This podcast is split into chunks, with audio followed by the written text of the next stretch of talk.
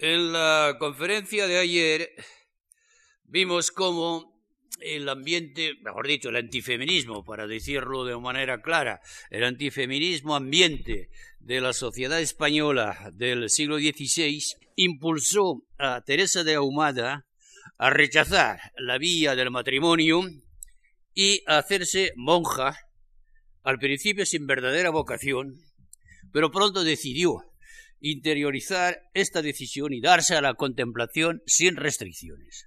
Pero Teresa de Jesús, que desde entonces se llamó así, no se limitó a llevar una vida personal conforme a un alto ideal de espiritualidad, quiso participar en los debates de la época, concretamente en la renovación religiosa de su época, y lo hizo reformando lo que le interesaba la orden carmelitana, contribuyendo por su obra escrita, además, a la difusión de la mística en los conventos y fuera de ellos, e incluso, como veremos en la próxima lección, fuera de España. El monasterio de la Encarnación que había elegido Teresa vivía conforme a la regla del Carmelo, pero una regla que se decía mitigada. O sea, concretamente, que no se cumplía. Las religiosas pronunciaban los votos principales de castidad, pobreza, obediencia, ayunaban cuando mandaba la iglesia, guardaban silencio en la capilla, en el coro y en el refectorio, pero por lo demás llevaban una vida relativamente agradable.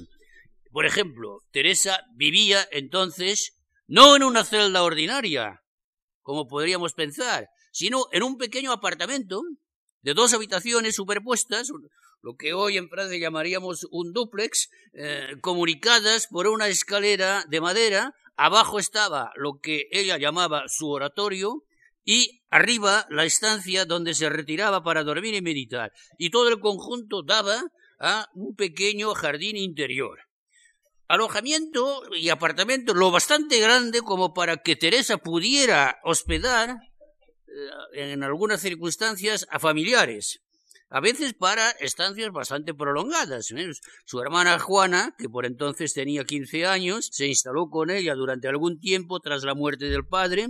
Y hacia 1560 sabemos que Teresa acogió también a una sobrina, Beatriz de Cepeda, y sabemos que compartía su celda, y también otra sobrina, María de Ocampo, etc. O sea que eh, era un, convento, desde luego, pero en fin, un convento en el que la regla se cumplía o no se cumplía, o mejor dicho, no se cumplía mucho. Y eh, todas las monjas que, amigas se reunían en la celda, o mejor dicho, en el apartamento de Teresa, lo que hay que admitirlo, eh, no parece nada propicio al recogimiento que uno puede esperar encontrar en un convento. Ahora, esta situación no tiene nada de particular. Eh, allí, eh, en el convento, en la Encarnación, había dos categorías de monjas. Se acogían auténticas vocaciones, pero también a jóvenes que, eh, que tenían una dote, pero una dote que no les alcanzaba para poder casarse de acuerdo a su rango y que, pero que sufría, permitía cubrir los gastos de pensión del convento. En esa época también en la encarnación vivían viudas, no necesariamente mayores, pero viudas que al morir, al quedar viudas habían decidido retirarse del mundo. Y claro, se comprende en estas condiciones que eh, era difícil exigir a unas muchachas o a unas mujeres jóvenes que se habían metido a monjas en estas condiciones, para pasarlo, no digo para pasarlo bien, sino para retirarse del mundo después de alguna desgracia, era difícil que exigir de ellas que se sometan a una disciplina que sólo era aceptable eh, para eh, aquellas que la habían elegido eh, libremente. Y la conjunción que se notamos allí bajo un mismo techo de monjas auténticas y de pupilas o de mujeres retiradas suponía un problema. El segundo grupo, las pupilas o mujeres retiradas, intentaba naturalmente recrear en el convento una atmósfera no demasiado alejada de la del mundo exterior. Las mujeres que formaban parte de esta categoría recibían visitas, eh, trababan lazos de amistad con personas del exterior. Eh, en el locutorio eh, parecía esto una especie de salón mundano y en, la vida, en su libro, la vida, Teresa evoca en varias ocasiones esas conversaciones, es la palabra que emplea, esas visitas, esas amistades, como lo, evoca como otros tantos obstáculos, evidentemente, para una espiritualidad auténtica. Eh, pero por otra parte, había otro aspecto de la encarnación que también contribuía a eh, hacer de este monasterio algo que chocaba desde el punto de vista de la eh, simple ordenación eclesiástica. Es que las monjas no se limitaban a recibir visitas en el locutorio, también tenían permiso en ocasiones para salir. no estaban sometidas a clausura. Podían salir con permiso de la superiora y cualquier pretexto era bueno para esto. Ir a visitar a un pariente, asistir a una fiesta familiar, eh, incluso era a veces la, superiora la que le pedía a una monja que fuese a visitar a personas de renombre a las que no se les podía negar este favor porque eh, hacían limosna al convento y se mostraban generosas. El convento no era muy rico, autorizar a las monjas a pasar temporadas en casa de parientes, de amigos o de relaciones, pues era una forma de economizar, de ahorrar en la comida.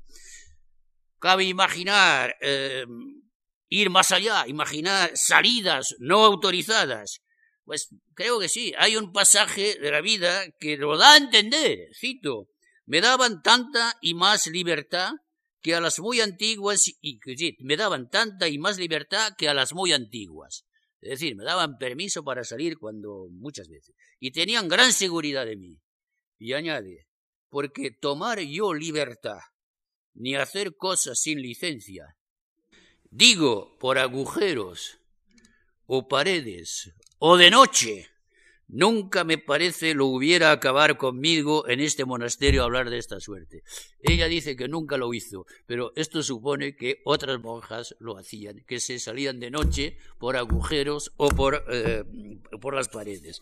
Muy bien, eh, esta era eh, pues la situación y desde luego uno comprenderá que cuando ella reflexiona sobre el modo que le conviene llevar desde entonces, no puede satisfacerse mucho tiempo con esta situación. De ahí nació, de esta eh, conciencia que tuvo de que, claro, esto no era el camino verdadero. De ahí nace primero la idea de fundar un convento en el que se aplicaría rigurosamente la regla primitiva, pocas monjas, pero que estén decididas a vivir eh, conforme a la regla, es el origen del Carmelo de San José de Ávila, fundado en agosto de 1562.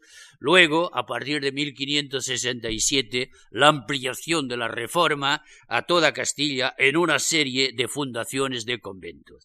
En ambos casos, en el caso del convento de San José de Ávila, como en la serie de fundaciones, Teresa siempre ha tenido que enfrentarse a muchísimas oposiciones, que no voy a comentar ahora, pero lo que sí eh, quisiera explicitar es el protagonismo que ella tuvo y, eh, eh, y el sentido de aquella obra reformadora que empezó en 1562.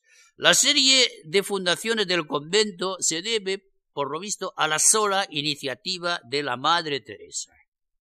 El superior general de la Orden del Carmen, el italiano Juan Bautista Rossi, los españoles lo llaman Rubeo.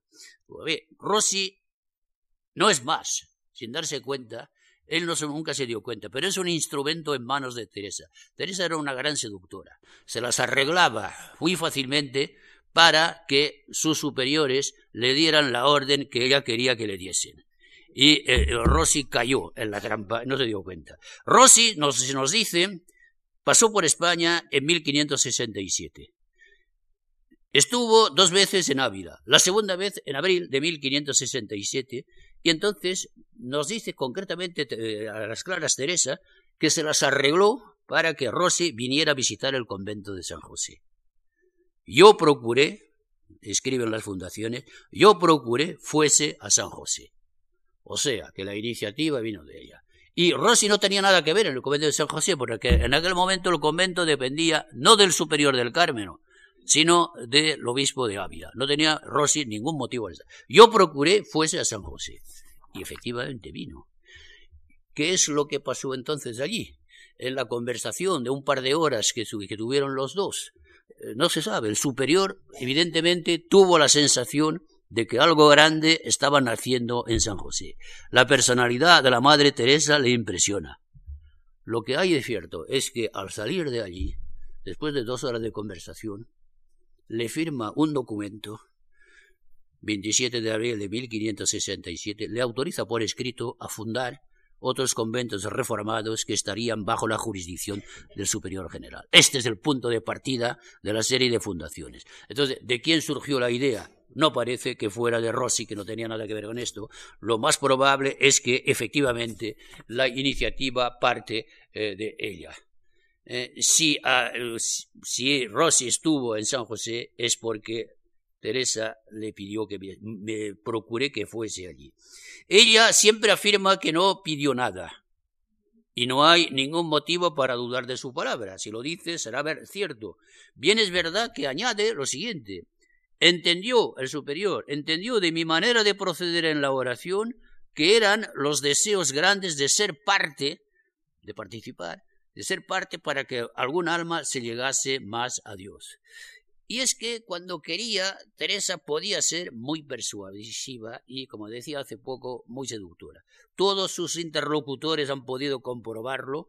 Ella les transmitía su entusiasmo y ellos sucumbían a aquel, lo que hay que llamar aquel encanto. Se dejaban convencer.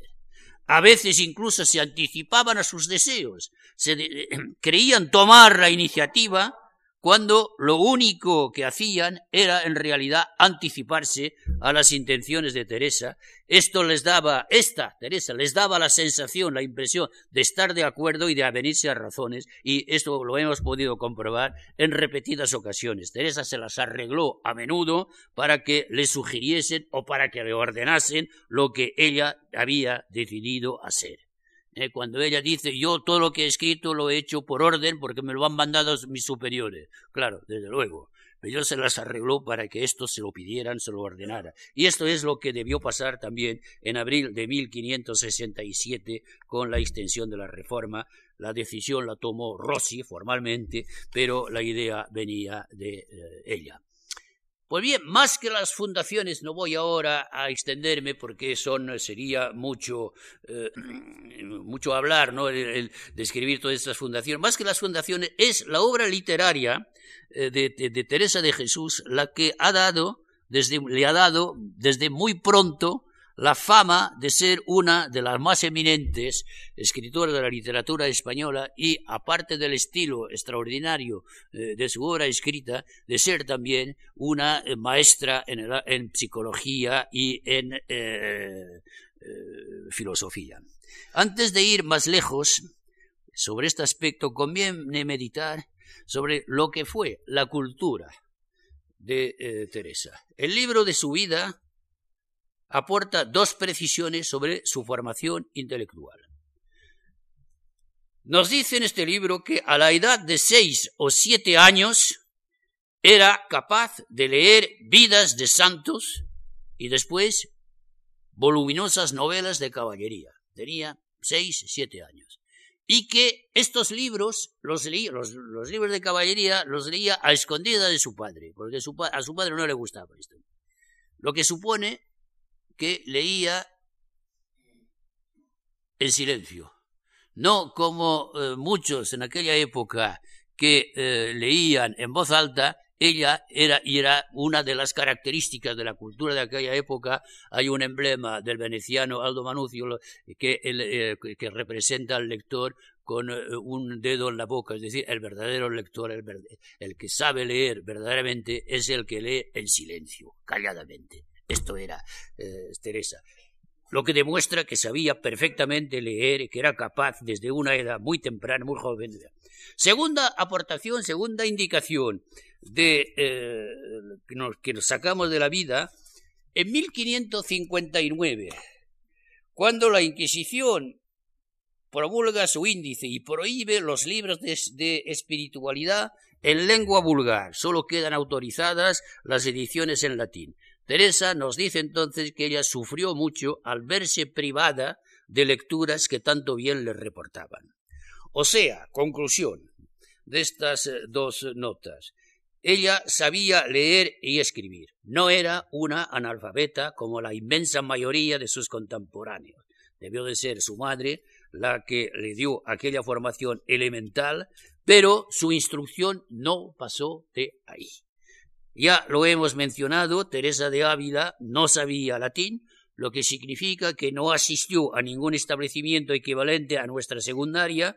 No hay por qué asombrarse. En aquella, en esta época, lo eh, dije ayer, el estudio estaba reservado a los varones. No tenemos letras las mujeres, escribe Teresa. No tenemos letras, lo que en el lenguaje de la época hay que entender, nosotros no habemos estudiado. Letras, cuando se, se emplea la palabra letras en el siglo XVI, se refiere a las ciencias al estudio, a la, clase de, enseñanzas que se dan en las escuelas o en las universidades.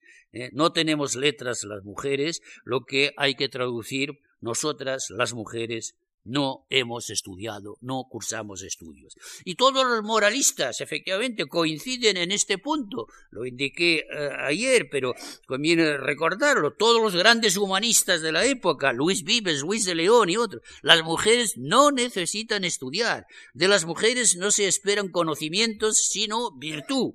¿eh? Lo único apropiado para ellas eran las labores de su casa.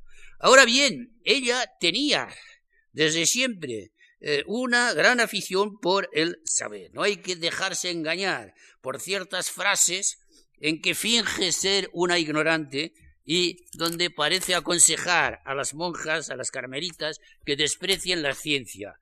Eh, ella, en realidad, lo que detestaba era la pedantería, era eh, los vanidosos, pero apreciaba mucho a los sabios verdaderos, a los letrados. Muy bien, fue la lectura lo que le permitió a Teresa de Jesús adquirir un nivel cultural poco común para una mujer del siglo XVI. Y esta afición por la lectura se la debió a sus padres. Era mi padre aficionado a leer buenos libros, nos dice. En cambio, su madre se desvelaba por las novelas de caballerías. En este aspecto, el padre que lee buenos libros hay que entender libros serios. La madre que lee novelas de caballería, novelas, es decir, una literatura mentirosa. En este aspecto, la familia de Teresa es muy representativa de la actitud de las élites sociales respecto a los libros. La madre lee para divertirse, el padre lee para aprender.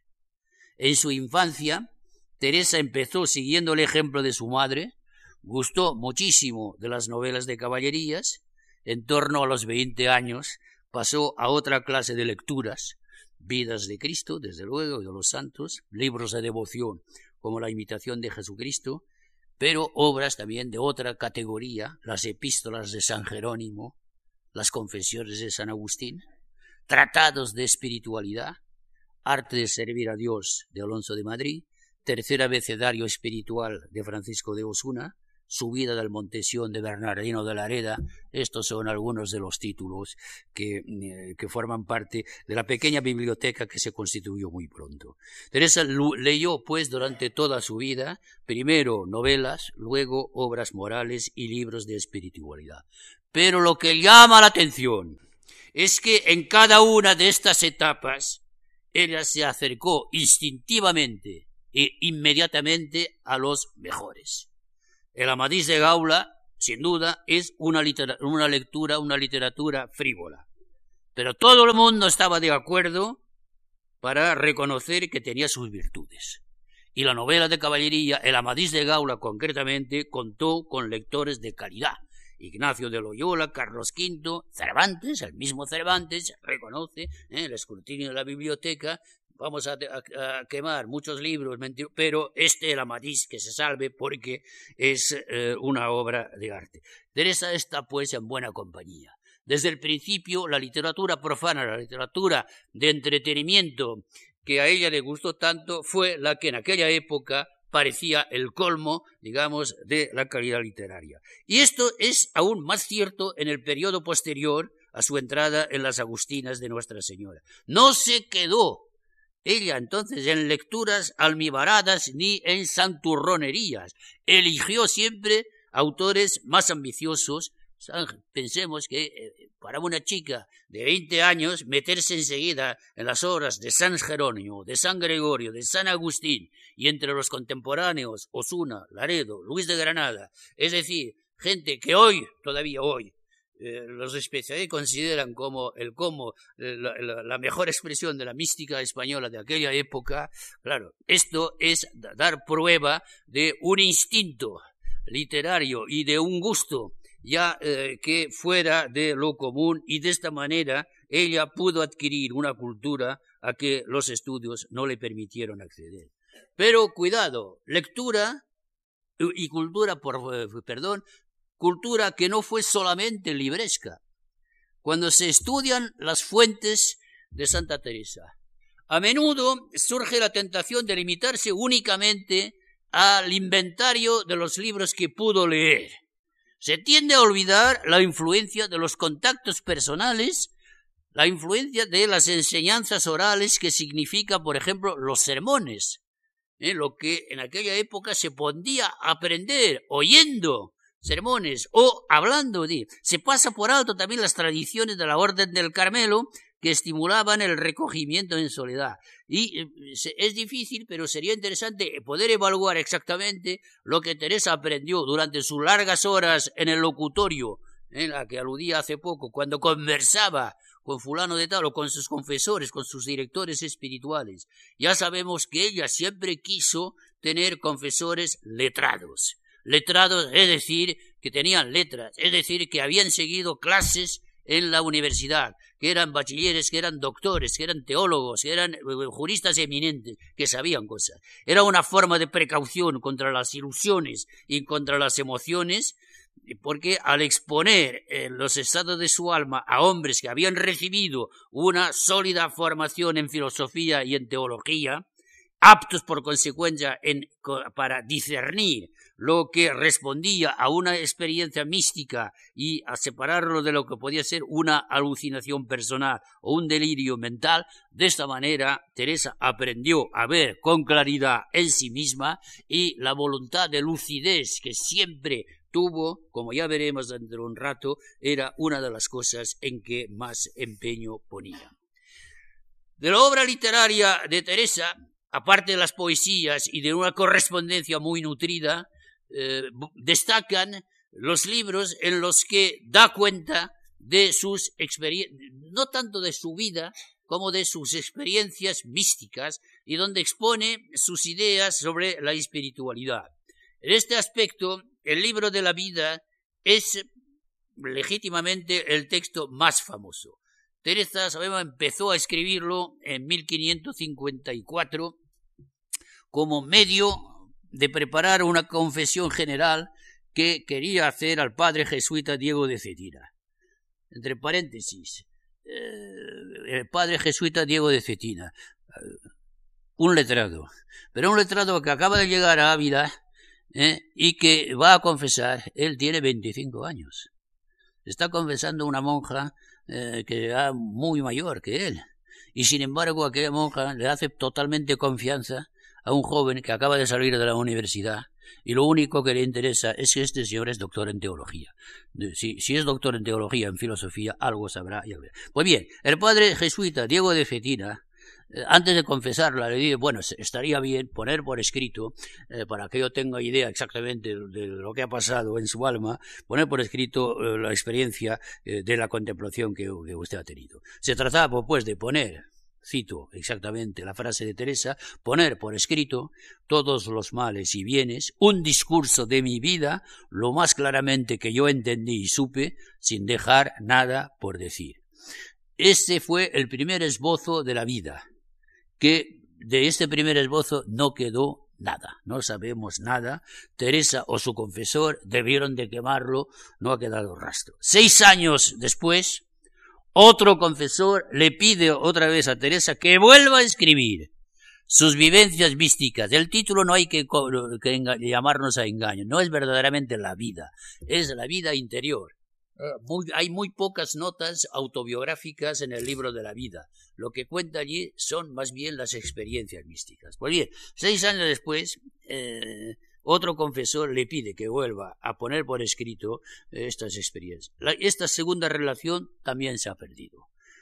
Lo que sí se ha conservado es la tercera redacción, una redacción que abarca toda la vida de Teresa hasta 1565, es la que conocemos, que va dividida en 40 capítulos, y de esta redacción se hicieron muchísimas copias. Una de estas copias terminó en 1586, o sea, cuatro años después de la muerte de la autora, eh, en poder de la hermana de Felipe II, por casualidad, María de Austria, viuda del emperador Maximiliano II, que desde 1580 se había retirado a vivir en el convento de las Descalzas Reales de Madrid, pues esta señora, por casualidad, eh, tuvo entre manos una, copia manuscrita de la vida y quedó, se quedó profundamente impresionada.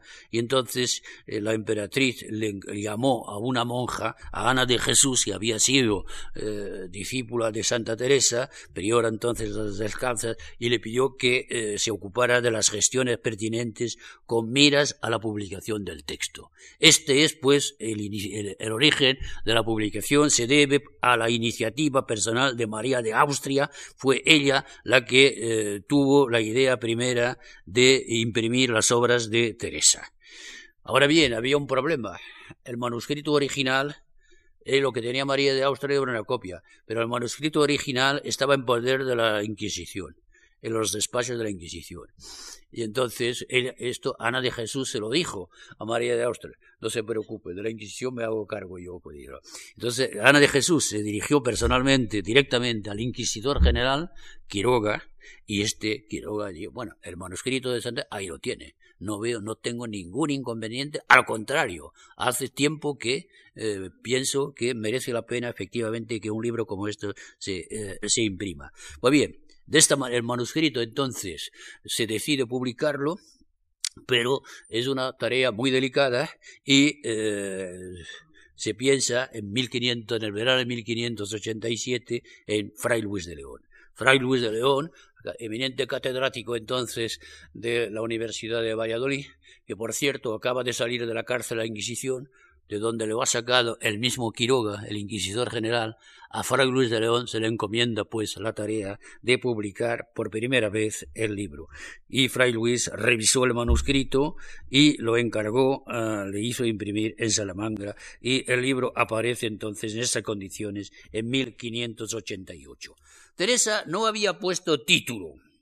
El título actual se lo puso primero Fray Luis, eh, se le ocurrió este título, La vida de la Madre Teresa de Jesús y algunas de las mercedes que Dios le hizo, escritas por ella misma, por mandado de su confesor a quien lo envía y dirige. Este es el título que le puso eh, Fray Luis. Y luego eh, se llevó el manuscrito autógrafo a la biblioteca del Escorial por orden de Felipe II, está todavía allí, e, y es entonces, cuando se llevó al Escorial, fue entonces cuando se le dio el título definitivo, con, el cual es conocido, Vida de la Madre Teresa de Jesús, escrita de su misma mano, con una aprobación del padre maestro Fray Domingo Báñez, su confesor y catedrático de prima en Salamanca. Esta es más o menos la historia de la vida. Eh, no es, hablando con propiedad, no es una autobiografía. Sería absurdo ver en Teresa la prefiguración de un género literario, el de las confesiones autobiográficas. Nada. La vida se presenta formalmente, y es, ha querido ser así, como un informe de Teresa a sus confesores. Los, diez primeros capítulos son los únicos en los que se pueden descubrir algunas informaciones de orden biográfico, pero eso no es lo esencial. Teresa expone lo que ha sido su vida interior desde la infancia hasta la entrada en el convento, y lo hace poniendo estos sucesos en perspectiva, en perspectiva en torno a lo que ella llama su conversión. Hay un antes y un después de la conversión. ¿Eh? Cito, después entendí. Paréceme ahora, después de la convención. Se expresa en primera persona y emplea regularmente el adjetivo posesivo, mi. ¿eh? mi libro, mis experiencias, mis éxtasis, etc. Esto es los primeros capítulos. luego vienen 10 o 12 capítulos siguientes que constituyen un verdadero tratado sobre los grados de oración, Nada de autobiografía allí, es un tratado sobre la oración. Luego, otros capítulos, la unión mística y la ruptura con lo anterior queda allí muy bien marcada. A partir de ahora, a partir del capítulo 23, en donde eh, se describe la, la unión mística con Dios, a partir de ahí es otro libro nuevo de aquí adelante. Digo, otra nueva, otra vida nueva. Hasta aquí llegaba la primera redacción era el relato, pues, de la vida interior hasta el año 1562 y los otros capítulos fueron añadidos al cabo de tres años y allí es donde, en estos capítulos, donde eh, Teresa evoca los comienzos de la Reforma, especialmente la fundación del Carmelo de eh, San José de Ávila.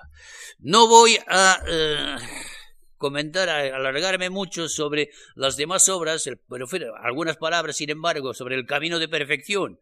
¿eh? los confesores habían juzgado que la vida no podía ser leída por todo el mundo. ¿eh? La, impresión general es que el libro eh, daba, era impresionante, pero que no convenía que se leyera a tontas y a locas, había, era preferible reservarlo a una minoría. En cambio, los mismos confesores pensaban que Teresa estaba especialmente cualificada para escribir una especie de manual de espiritualidad para uso de las religiosas. Y así tomó cuerpo, en sí se formó el camino de perfección. ¿Eh? Teresa empezó a redactarlo a fines del año 1564 y eh, también el manuscrito se conserva en el, en el Escorial. El texto se entregó a las religiosas y se, hizo, se hicieron varias copas, copias para enviarlas a todos los conventos. Eh, copias no siempre fieles hasta el punto que Teresa, para quien este libro era muy importante, los juzgaba, lo juzgaba esencial para comprender el espíritu de reforma, Teresa se inquietaba y eh, pensó, para terminar de una vez para todas con los malentendidos, pensó que se podría publicar, pero esta publicación no pudo, desgraciadamente, llevarse a cabo y eh, tardó mucho tiempo. La Camino de Perfección es el único libro eh, que, cuya publicación ella consideró ella pensó que había elegido el título Ituso, pero desgraciadamente no pudo realizarse aquel deseo.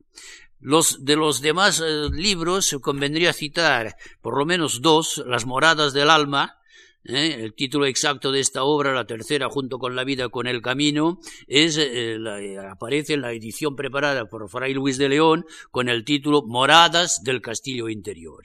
La idea de partida data de 1577, Teresa hablaba entonces con un compañero, con el padre Jerónimo Gracián, estaba hablando de cuestiones espirituales bastante complicadas y en una ocasión ella se lamentaba, qué bien escrito está este punto en el libro de mi vida que está en la Inquisición. Claro, esta, eh, eh, así vemos una indirecta para, el padre Jerónimo Gracián y el otro cae en la trampa. ¿Y por qué no escribe otro libro? Ah, bueno, ¿usted cree? Pues bien, y ahí nace. De esta manera nace ¿eh? Eh, la, idea de las moradas. ¿eh? qué bien escrito está este punto en el libro de mi vida que está en la Inquisición. Desgraciadamente no lo tengo. Y el interlocutor termina replicándole, pues que no lo podemos saber, el libro, no, hay manera ahora de sacarlo de la Inquisición. Haga memoria de lo que se acordara y de otras cosas y escriba otro, otro libro. Y así puede ella escribir, decir en conciencia, todo lo que escribo lo hago por orden de mis confesores. Pone manos a la obra y eh, escribió el libro. Y por fin, eh, dos palabras sobre las fundaciones. El libro que, cuyo título eh, lleva eh, que tiene como título la fundación, este, este título no se lo puso Teresa, ¿eh? no sabemos quién escribió en el folio que precede el prólogo libro original de las fundaciones de su reformación que hizo en España la gloriosa Virgen Santa Teresa de Jesús, escrito de su mano. El título no viene de ella, no se sabe quién lo, lo puso allí. Fray Luis de León en 1588 no consideró oportuno editar esta obra. No figura en las eh, obras completas que se publicaron en 1588. Solo se publicó el libro mucho más tarde, 20, 30 años después, fueron Ana de Jesús y el padre de Jerónimo Garcián los que lo publicaron por primera vez en Bruselas en 1610 con el título que lo conocemos ahora, Libro de las Fundaciones de las Hermanas Descalzas carmelitas que escribió la madre fundadora Teresa de Jesús. Este libro sí que contiene, que encierra eh, muchos elementos biográficos, mucho más que la vida. porque la obra no es una simple crónica de la reforma carmelitana, sin duda Teresa describe largamente y a menudo con humor las peripecias eh, que acompañaron la serie de fundaciones, los viajes por Castilla, por Andalucía, eh, sin importarle las inclemencias del tiempo, las dificultades con que se topó, los obstáculos que tuvo que salvar, pero Aparte de estos eh, documentos, de estos elementos, el libro también contiene numerosos pasajes sobre la vida conventual, sobre la oración, sobre los estados místicos y desde ese punto de vista aparece claramente como un complemento de los libros eh, anteriores y lo es en realidad. Y de esta manera llegamos, eh, después de este rapidísimo eh, enumeración de las obras principales de Teresa, a una cuestión eh, elemental, pues, una cuestión pues, elemental, elemental, pero fundamental, muy difícil de contestar. valorar la calidad de Teresa escritora. Los escritos de Teresa de Ávila fueron recibidos de inmediato no hubo en este aspecto ninguna duda. Desde el primer momento fueron considerados como obras maestras de la prosa castellana. El primer editor, Fray Luis de León, que es uno de los mejores escritores españoles de su tiempo y de todos los tiempos, Fray Luis de León, que cuidado, no conocía a Teresa, no sabía nada de ella.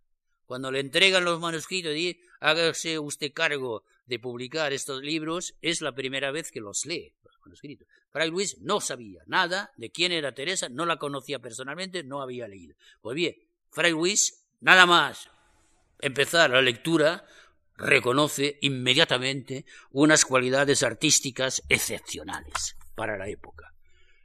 Dice en el prólogo, la Madre Teresa, en la alteza de las cosas que trata, la alteza hay que entender la profundidad, en la alteza de las cosas que trata y en la delicadeza y claridad con que las trata.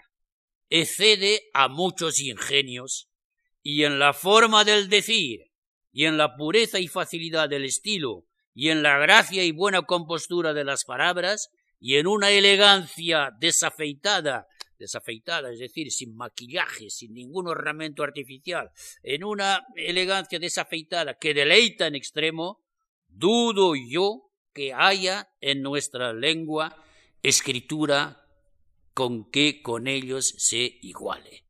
Esto figura en el prólogo de la primera edición. Y este juicio lo ha, ha sido ratificado por la posteridad. Cuando a mediados del siglo XIX surge la preocupación por constituir una historia de la literatura española y cuando se pone en marcha entonces la Biblioteca de Autores Españoles, ¿eh? la famosa BAE, Biblioteca de Autores, en aquel momento parece natural que en los primeros volúmenes de aquella colección figuren las obras de Santa Teresa. Y efectivamente, junto con las novelas de Cervantes, junto con los grandes autores del siglo XVIII, Feijó, Jovellanos, Moratín, junto con los escritos de Fray Luis de Granada, con, los cronistas de la Edad Media del siglo XVI y de la conquista de, de los Indias, junto con los poetas, está la obra de Santa Teresa, que desde entonces se convierte en un autor clásico, reputación que nunca ha sido desmentida. Eh, sería pesado citar a todos los que han elogiado eh, los méritos literarios, señalaré únicamente un punto de vista tal vez excesivo, el de Azorín. Nos dice como autor, Teresa le parece superior a Cervantes, ya que, dice, en época de Cervantes la literatura española era ya una realidad. En tiempos de Teresa solo estaba en sus comienzos. Pues bien, pues este éxito prolongado suscita dos cuestiones. ¿Era consciente Teresa de la originalidad de su obra? Primera cuestión. ¿Es su estilo tan espontáneo como a veces se podría pensar? Teresa nunca deja de repetir que si escribe es porque sus confesores se lo han ordenado. O sea que, de creerla, se hubiera convertido en autora a pesar suyo, por pura obediencia. Formalmente, repito, la cosa no deja de ser cierto. Pero dicho esto, hay que mostrarse muy escépticos. Uno no escribe, no se escribe una obra inmensa como la que tiene Santa Teresa únicamente por encargo. Parece evidente que a Teresa le gustaba escribir. Sin embargo, no miente, formalmente no miente, cuando escribe está efectivamente obedeciendo a sus confesores. Pero, en realidad, ella estaba convencida de eh, que convenía hacerlo así y le interesaba mucho desde el punto de vista general que se lo mandaran. ¿Y por qué? Porque, y en esto voy a repetir algo de que ya sugerí ayer, que en el mundo del siglo XVI, en la sociedad española del siglo XVI, para una mujer no era recomendable escribir, no era recomendable parecer sabia. Era más convenciente, al contrario, inducir a pensar lo contrario cuando se buscaba convencer a alguien. cito un texto de las fundaciones. Estamos en un mundo que es menester pensar lo que pueden pensar de nosotros para que haya efecto nuestras palabras. No basta escribir algo, hay que pensar en la reacción que se puede tener. Casi podríamos interpretar, digamos lo que pensamos, pero hagamos de tal forma que los otros piensen que esto sale de ellos. La prudencia manda que finjamos, sobre todo nosotras las mujeres, la prudencia manda que finjamos humildad y modestia. La suprema habilidad consiste en hacer creer que obedecemos cuando en realidad actuamos por propia iniciativa. Y esto es lo que debió de producirse en el caso de Santa Teresa. Ella creía sinceramente estaba obedeciendo, pero en realidad lo que estaba haciendo era eh, haciendo obra personal, porque, repito, es imposible que una obra tan copiosa como esta se escriba únicamente por encargo, hay que tener gusto en esa y además, sin contar que, por lo que sabemos, lo que dicen los contemporáneos y por lo que se desprende del examen de los manuscritos, escribía al raso de la pluma, casi sin corregirse, hay muy pocas correcciones allí.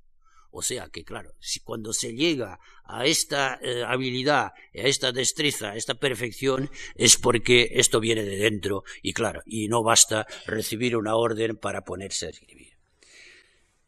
Ahora bien, ¿qué pensar de la ingenuidad del estilo? Ramón Menéndez Pidal hizo mucho por acreditar la idea de una Teresa de Ávila que no sólo no buscaba los efectos estilísticos, sino que por humildad se esforzaba en escribir lo más sencillamente posible. Escribía como hablaba, sin miedo a escribir, a utilizar, perdón, la lengua del pueblo y algunas palabras que casi podrían considerarse vulgares. Y la propia Teresa contribuyó a alimentar esa ilusión. Cito, como no sé lo que he de decir, no puedo decirlo con concierto, con orden. Y creo que es lo mejor no le llevar, no llevar concierto, escribir al rasgo de la pluma sin dinero. Y más adelante, ha tantos días que escribí lo pasado, sin haber tenido lugar para tornar a ello, que si no lo tornase a leer no sé lo que decía por no ocupar tiempo, habrá de ir como saliere sin concierto. O sea que la impresión que ella quiere dar es que en realidad escribe tal como piensa, pero sin ningún plan preparado, sin ningún concierto. Lo cual es difícil de creerlo. Teresa indudablemente tenía facilidad para escribir, pero esa maestría no surgió de buenas a primeras, la adquirió a fuerza de lecturas. Los autores que ella leyó, sobre todo Laredo y Osuna, los autores de tratados místicos, a los que leyó durante toda su vida, estos autores la familiarizaron con los secretos del análisis psicológico y de los estados místicos. Los franciscanos habían desbrozado el terreno en lo que respecta al vocabulario y al estilo de los tratados de espiritualidad. Y todavía en 1574 cuando le preguntan a Teresa por lo que ella entiende por oración, no sabe contestar exactamente, no encuentra mejor respuesta que coger un ejemplar del libro de Laredo y subrayar los pasajes que le parecen más oportunos en su caso. En esa época, dice, se sentía incapaz de explicar lo que sentía. Dios aún no la había favorecido desde este punto de vista. Detengámonos un momento en esta confidencia. Teresa no es un espíritu superficial, no habla por hablar. Para alcanzar este dominio que es el suyo, experimentar sentimientos elevados, analizarlos, exponerlos, para hacer todo esto se necesita algo más que talento, se necesita genio. Teresa dice no habla de genio, dice una gracia de Dios. Y todo ello está maravillosamente expresado en una frase de la vida en el capítulo 17. Una merced es dar el Señor la merced. Otra merced es entender qué merced es y qué gracia. Y otra merced es saber decirla y dar a entender cómo es. Una merced es dar el Señor la merced, otra es entender qué merced es y qué gracia, otra es saber decirla y dar a entender cómo es. O sea, en esta frase, que a mi modo de ver es genial, Teresa distingue tres cosas. Primero, la sensibilidad, es decir, la capacidad de experimentar sentimientos, emociones elevadas. Una merced es dar el Señor la merced. Trátese de experiencia mística, de unión eh, con Dios o de una eh, idea laica, profana, como es la de sentir emoción, sentir entusiasmo por una causa que se considera como noble. Esta es la sensibilidad, capacidad de experimentar sentimientos y emociones muy elevadas. Otra merced es saber, entender qué merced es y qué gracia. O sea, Segunda eh, cualidad necesaria e indispensable, la lucidez, el análisis, la capacidad de discernir y analizar lo que se siente. Cuidado, después del primer movimiento de entusiasmo, volver en sí mismo, garder la tête froide, como se dice en francés, y a ver, y, por si, y si por si acaso me estuviera yo ilusionando y confundiendo. A ver, ¿qué es lo que pasa exactamente? Y entonces ahí entra el trabajo de la inteligencia, del entendimiento, de la lucidez, ver qué Mercedes, saber de qué se trata, de qué estamos hablando. ¿Merece verdaderamente la pena dedicarse a todo esto? Y por fin, la tercera merced, dar a saber decirla y dar a entender cómo es. El don de la expresión. La capacidad de expresar de forma adecuada lo que se siente lo que se analiza para que el lector o el oyente lo pueda entender. Todo esto debe de ir junto. Se trata de no dejarse arrebatar por el sentimiento, se trata de disipar la turbación y la indecisión de la sensibilidad, de ver claro en sí mismo y al mismo tiempo de ser capaz de exponer lo que se siente tan claramente como sea posible. Pues bien, esta idea, Teresa, de las tres Mercedes, Teresa la llevó hasta la perfección. Este esfuerzo de análisis era especialmente necesario por parte de una mujer. Teresa estaba, de alguna forma, obsesionada con el afán de ser bien comprendida por sus lectores, desde luego, pero también por ella misma, en particular por esos lectores privilegiados que eran sus confesores. Lo consiguió. Consiguió escribir de tal forma que dio a entender exactamente lo que pasaba en ella misma. Pero esto hay que reconocer que no debió de ser nada fácil. Fue necesario que le dedicara una atención y una concentración poco compatibles con una espontaneidad aparente. Todo el mérito del arte, decía Gracián, todo el mérito del arte radica en hacerse olvidar. Cuanto mayor sea el artista, menos lo parecerá. No nos damos cuenta del esfuerzo eh, que hay detrás de estas palabras porque parecen naturales, parecen ir de sí, pero en realidad todo esto es el resultado de un trabajo intenso. Se entiende bien entonces la admiración de Fray Luis por Teresa, la luz que pone en las cosas oscuras. La aparente sencillez de la expresión responde, pues, a un esfuerzo consciente.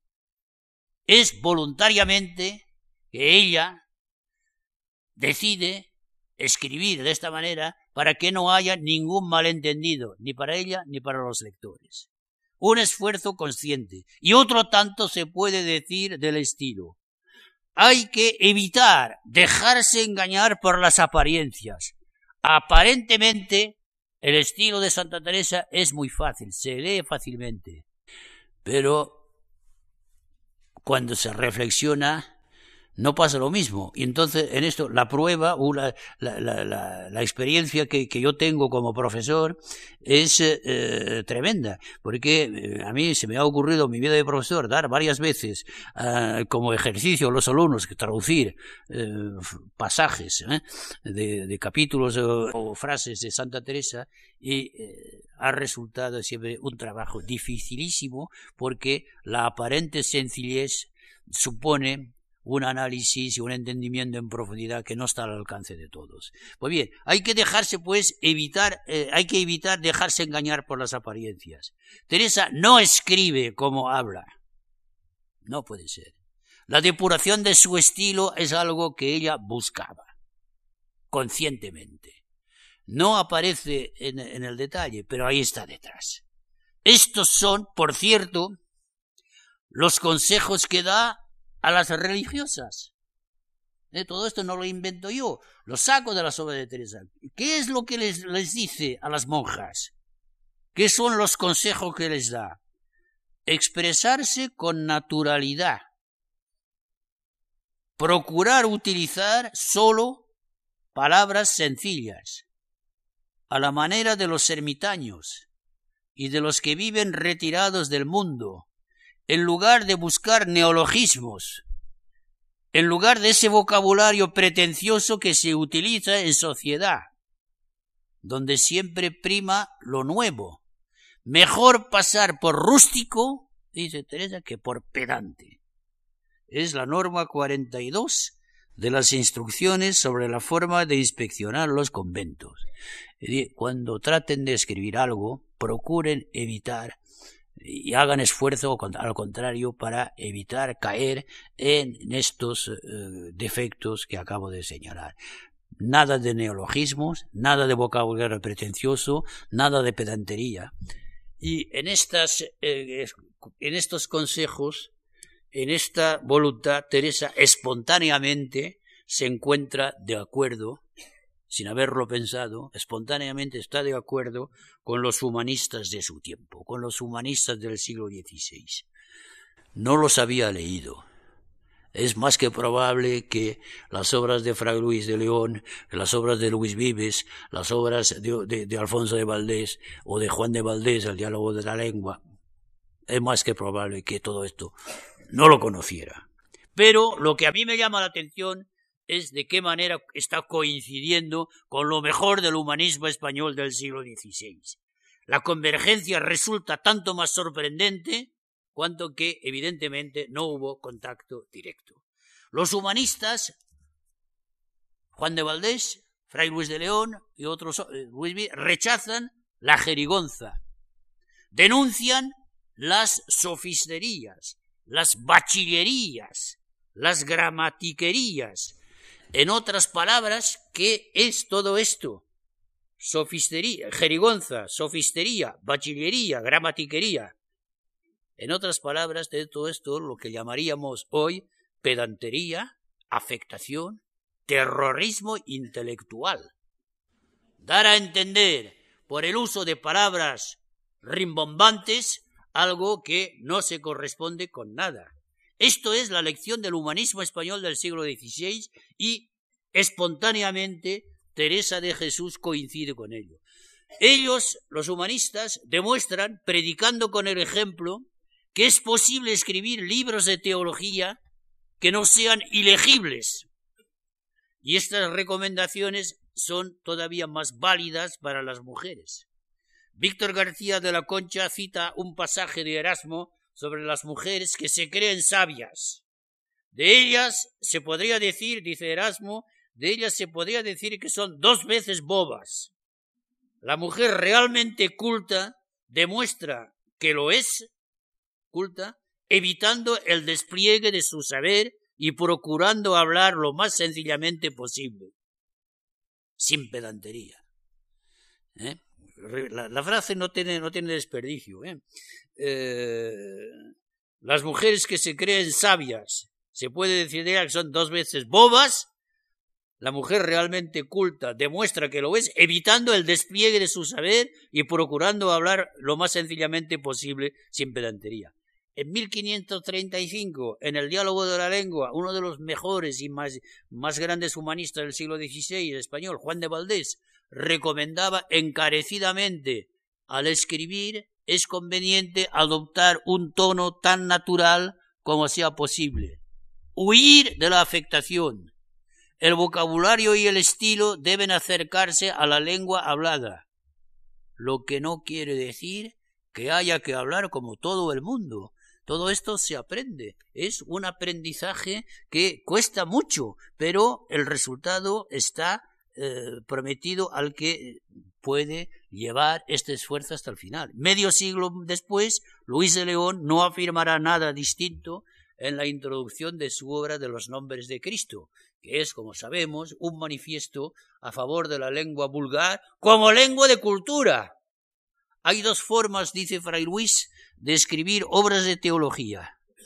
La de los escolásticos, que abusan de las abstracciones y de las complicaciones, y la suya, la de Fray Luis, que es también la de los humanistas. Ir a lo esencial, plantear los verdaderos problemas, y todo ello, de ser posible, y lo es, en una lengua comprensible para cualquiera, para cualquier lector culto. Esto no quiere decir que hay que, que todo esto sea fácil de leer, no, a veces supone un esfuerzo intelectual por parte del lector. Pero el esfuerzo intelectual no hay que confundirlo con el, eh, el exceso de pedantería detrás del cual muchos se ocultan para disimular el vacío del pensamiento, para, para, disimular que en realidad lo que dicen o no existe o no saben lo que se dice, pues se utiliza un vocabulario muy complicado para dar a entender lo que no hay. O sea, ir a lo esencial, plantear los verdaderos problemas y todo ello en una lengua comprensible para cualquier lector culto. Hay que rechazar el hermetismo, el oropel, prosigue Fray Luis. Incluso en poesía hay versos que parecen tener sentido, pero cuando se examinan de cerca uno descubre que no significan nada. Pues bien, espontáneamente Teresa coincide con los mejores eh, escritores de su tiempo. Ella, repito, no tenía ni idea de lo que pudo ser el humanismo en tiempos de Luis Vives, en tiempos de Juan de Valdés, en tiempos de Fray Luis.